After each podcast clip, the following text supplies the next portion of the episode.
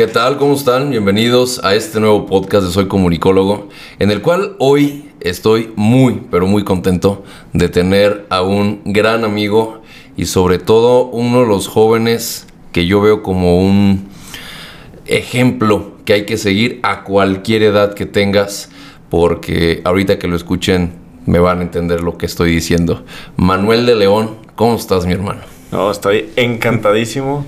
Sé que esta sección del podcast es nueva, entonces estoy emocionado de, inaugurarla como uno de tus invitados. Me siento, este, me siento privilegiado, este, un poco nervioso, pero pues vamos a, vamos a darle y vamos a ver qué contenido de valor podemos aportarle a la comunidad. Muchas gracias, Manuel. Oye, hablando justamente de valor, tú algo que puedes demostrar muchísimo en estos temas de, de aportarle a la gente es el branding personal. Tú eres una persona que ya tiene millón setecientos mil, millón doscientos. Millón trescientos mil. Millón trescientos mil en TikTok. Bueno, una persona que ha venido creciendo increíble, que eres sumamente joven y la verdad es que poderte decir amigo eh, la verdad es que para mí es un gran, gran honor, cabrón. No, no, no me digas eso porque me lo voy a creer. No, hombre, al contrario. ¿Y cómo, cómo tú ves el tema? Eh, ¿Tú tienes cuántos años? Veinte años. Veinte años. El tema de, de desarrollar branding en este momento, ¿qué tan importante es para ti? Branding eh, personal. El branding personal yo lo considero, pues es que es tu nuevo currículum. Es que, o sea, vivimos en una sociedad en la cual la gente deja de ver el currículum y empieza a investigarte. O sea, desde, por ejemplo, desde el proceso estudiantil, yo sé que, por ejemplo, para poder admitir a los estudiantes en ciertas universidades privadas de, aquí de México y de investigar a los alumnos hasta sus perfiles sociales, saber dónde anda, qué está haciendo. Ok, ya es un método de filtrado más que las cartas credenciales que pueden llegar a tener. Entonces, este... Más que el currículum. Sí, exactamente. Yo les he dicho, tu, tu Instagram que es como una plataforma muy, muy completa, se convierte en tu nuevo currículum. ¿Qué es lo que haces? ¿A qué es lo que te dedicas? La biografía que tienes tiene que ser muy clara y concisa porque pues el día de mañana que conozcas a una persona profesionalmente va a ser el primer método de contacto en el cual te va a encontrar. Entonces... El saber comunicar ante, ante las redes quién eres tú es todo un arte. Porque hay personas con mucha personalidad o hay personas que son muy inteligentes, que son los expertos en su industria y tú te, metes a su perfil de Instagram y ves un perfil de 200 seguidores, cuenta cerrada, fotos mal hechas. Y dices, oye, pues puede ser que seas el experto en un área, sin embargo, pues también es importante que tengas esta parte pues bien trabajada porque si bien para anteriores generaciones no era tan importante, los tomadores de decisiones, millennials y ahora centennials que ya comienzan a egresar y que ya comienzan a ser tomadores de decisiones en este mundo, lo toman mucho en cuenta. O sea, ese tema de branding personal, no hablamos de que te conviertas en influencer o que tengas millones de seguidores, simplemente que tus perfiles sociales representen quién eres tú tal cual. Y eso no representa ah, ni la edad que debes de tener para poderlo iniciar. Es decir, si tú estás escuchando este podcast y escuchas a Manuel, un tipo de 20 años, un, tipo sumamente joven, y tú tienes, no sé, mi edad, 38 años, que no has iniciado con el tema de contenidos y estás buscando trabajo, por ejemplo, sería una muy buena opción de que busques la, la oportunidad de crear contenido que aportes a la sociedad para que si tú estás buscando trabajo, te contraten, porque un currículum ya es mucho más que simplemente unas hojas como la vieja escuela lo marcaba, ¿no? Sino hoy qué es lo que realmente en la práctica vas a aportar, porque muchos en, los papeles pueden poner, no, yo soy fulanito y soy, y como tú bien lo dices, puedes ser el experto en diferentes ramas, pero cuando no sabes crear contenido, no sabes venderte, se acaba esto. Justo el primer capítulo de este podcast, Manuel, hablaba de eso, de las personas que se dedican a prepararse por completo y que duran muchísimo tiempo eh, haciéndose el profesional y estudiando y ensimismados, pero no se preocupan por el networking, no se preocupan por el desarrollo hacia afuera. Entonces hay personas sumamente talentosas, pero que no salen de un solo círculo súper cerrado y no pueden explotar todo lo que han estudiado. Y eso es gran parte de lo que tú estás diciendo. Es decir, sal y di las cosas, sal y promulga lo que tanto sabes para que te puedas vender mejor. Ahora, tú has visto diferentes tipos de branding que definitivamente hay en redes sociales. Sí, totalmente. Desde la chica y chico que sale bailando y mostrando sus grandes talentos, ¿no? Digámoslo de esa manera. Este físicos y los otros que, por ejemplo, sin bailar, tienen ya millones de seguidores, como es tu caso. ¿Cómo ves el primer ejemplo? ¿Tendrá alguna repercusión el día de mañana o es un muy buen, o, te sirve para algo? Ok, ¿qué es lo que pasa ahí? Pues al final eres quien, quien las redes lo ven, tu gemelo, tu digital twin pues es lo que la gente va a percibir de ti. Entonces he visto, por ejemplo, muchos de estos muchachos que empiezan a hacer contenido mm. y que les va muy bien en seguidores. Y por ejemplo... Me mama que... digas muchachos cuando tienes 20 años, güey. Está cabrón. Eh, entonces, lo que hacen estos muchachos es, este, hacen contenido, intentan monetizar y la cosa es que no pueden monetizar más que vendiéndole su espacio publicitario en product placement a las marcas. Y el día de mañana que, no, es que yo estudié marketing, yo estudié finanzas, tengo una agencia de marketing, no venden. ¿Por qué? Porque no generan esa certidumbre. Yo por muchos millones que tenga un TikToker que baila, yo por ejemplo, empresa multinacional, no lo voy a contratar para, para que sea mi administrador. Sí, claro, claro. Pero si tú ves, por ejemplo, al consultor de, digamos, de finanzas, de marketing, que, que tú lo ves, por ejemplo, en su contenido, que está asesorando a, empresarios, emprendedores, y que aparte los emprendedores le están haciendo preguntas y él las responde en tiempo real, porque cualquiera puede leer un libro y dar un, ahora sí que dar una conferencia y dar una plática de lo que se leyó en el libro, pero no cualquiera puede responder preguntas. Ahí es donde ves si el experto de verdad es experto, ¿no? Claro. Entonces, tú empiezas a aventar ese tipo de contenidos, entonces tú no sabes a quién le pueda llegar ese contenido que el día de mañana te pueda llegar a perjudicar a perjudicar o te pueda llegar a beneficiar. Por ejemplo, escuchaba el otro día un podcast de una persona que recién que comenzaba con su marca personal dice, "Yo fui a Cancún a dar una conferencia a un multinivel sobre ventas."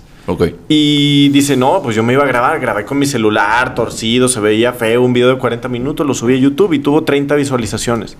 Dice, la cosa es que de esas 30 visualizaciones, uno era el director de Whirlpool México y me contrató para que yo capacitara a todos los vendedores de todo el país. Entonces tuve una gira de un año nada más capacitando a los vendedores de Whirlpool México. Exacto. Entonces, claro, es depende de la imagen que tú estás dando. Hay expertos allá afuera, por ejemplo, estaba mm, leyendo el caso de Jaime, este mexicano de Wall Street Bets.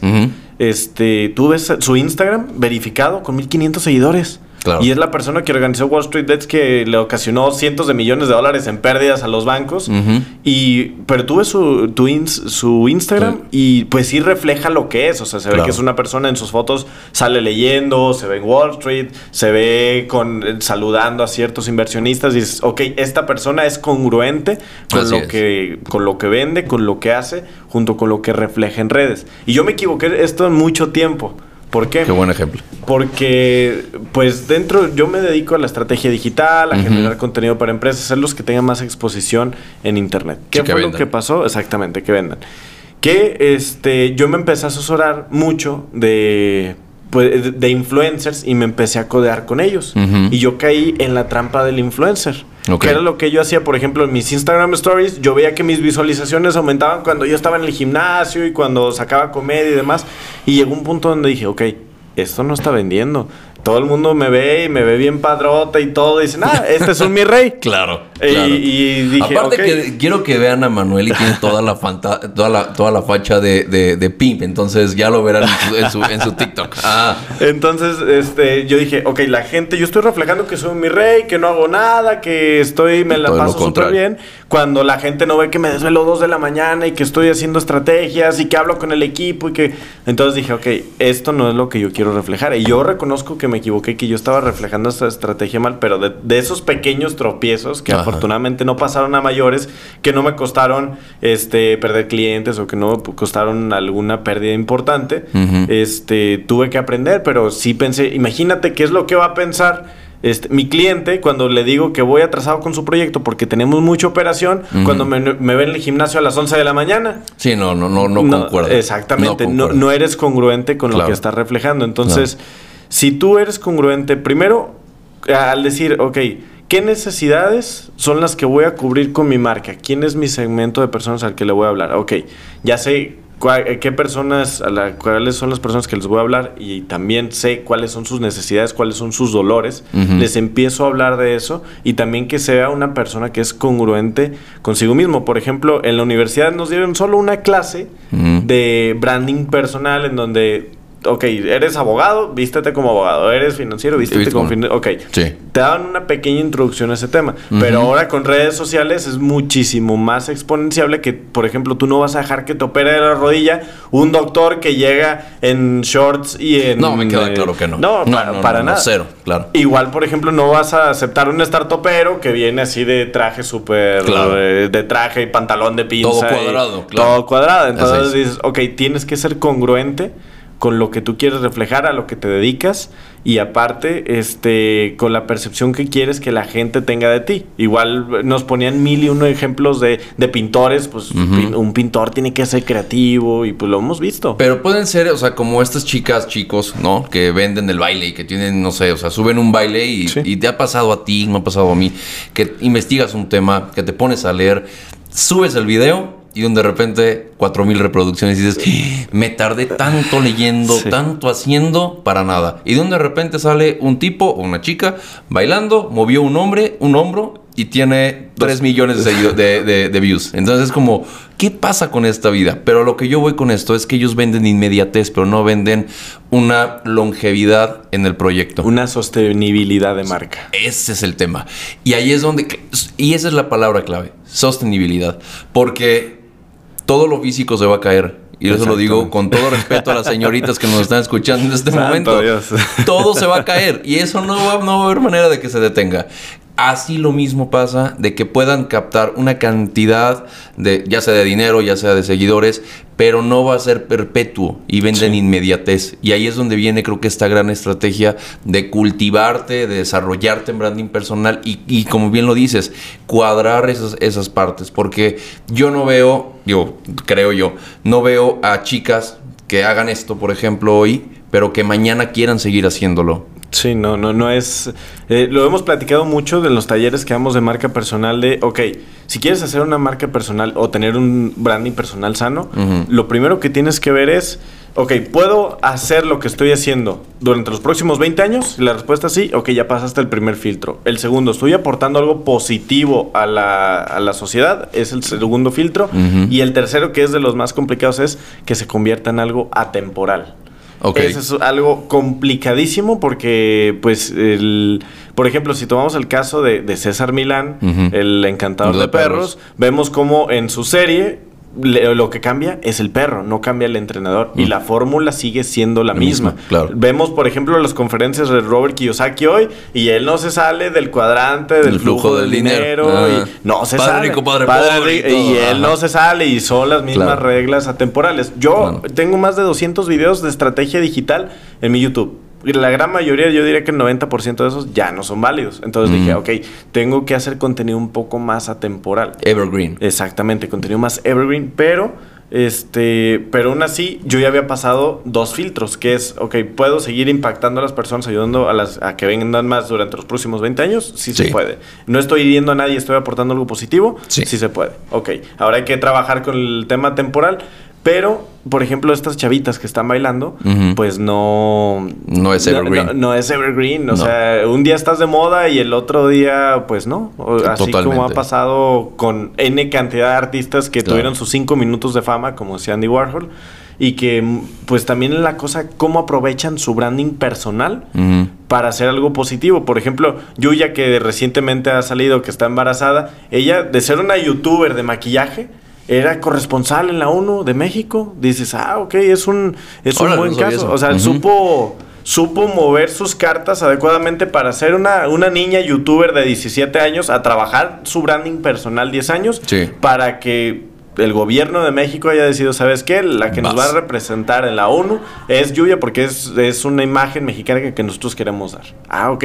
Y funcionó de una manera pues increíble y ahorita sigue trabajando como corresponsal de México en la ONU. Entonces, es un es una buena construcción de marca. E, esa es una buena construcción de marca. Eso es increíble. Pero luego vemos otros que pues desaparecieron.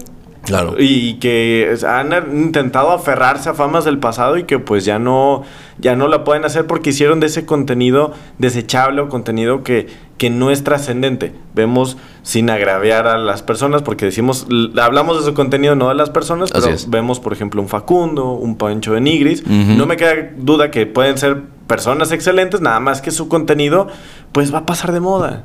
Y este contenido, aunque pase de moda, pues llegó a entretener en su momento y chistes locales y demás, pero no generó algo que la gente recordara. O sea, yo recuerdo el, discurso que dio Steve Jobs en Stanford, y eso que no era generador de contenido, pero eso es algo que es súper atemporal. Totalmente. Y se va a quedar para. Y se va a seguir viendo durante los próximos 100 años. Pero si vemos a Facundo disfrazado volador de Papantla, pues eventualmente la gente lo va a olvidar. Claro, sí, claro. El contexto se pierde por completo. Y, Exactamente. Y, claro, tienes, tienes toda la razón. Tienes toda la razón.